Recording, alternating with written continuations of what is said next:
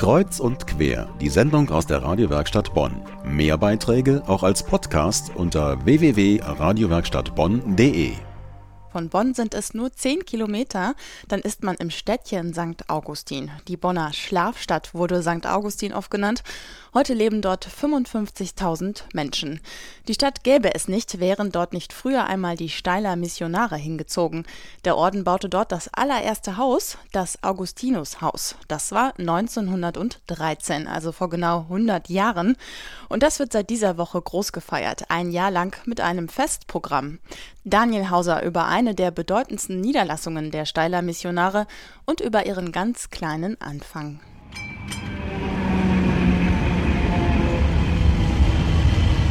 Die Straßenbahn in St. Augustin. Vor genau 100 Jahren ratterte sie hier durch Felder und Wiesen vorbei an einer Riesenbaustelle. Männer in schwarzen Talaren sägten und hämmerten, huben nur mit Schaufeln die Baugrube für eine Krypta aus. Geplant war nur ein Erholungshaus, Pater Martin Neuhauser von den Steiler Missionaren blickt zurück. Wir haben mitten in die Heide hinein ein Haus gebaut, nämlich zum heiligen Augustinus als Erholungshaus für Missionare, aber gleich geöffnet für Exerzitien, für Einkehrtage und dergleichen für Laien. Das war so der Ursprung 1913. Heute steht dort eine der Kaderschmieden der Steiler Missionare, das Missionspriesterseminar. Pater Martin Neuhauser ist dort Rektor. Am 3. Dezember 1913 wurde die Niederlassung dem heiligen Augustinus geweiht, doch erst nach dem Ersten Weltkrieg wuchs es zu einem Ausbildungshaus mit eigener philosophisch-theologischen Hochschule. Später hinzu kamen wissenschaftliche Institute, ein Museum, eine Buchhandlung und Missionsprokur mit steiler Bank.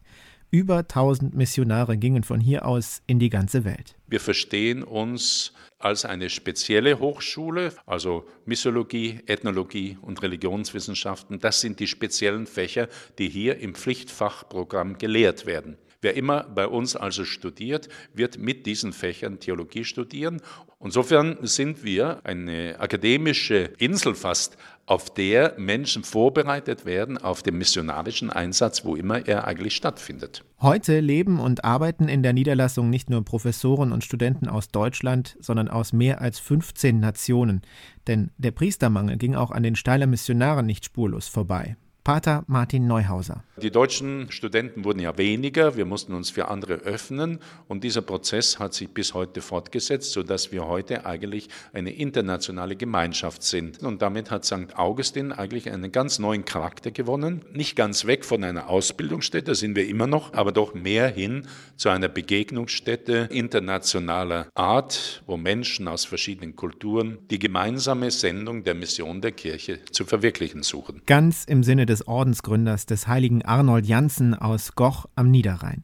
Ihm sind zahlreiche Veranstaltungen des Festprogramms gewidmet, zum Beispiel im Frühjahr eine Buspilgerfahrt nach Steil in Österreich, dem Gründungsort der Steiler Missionare.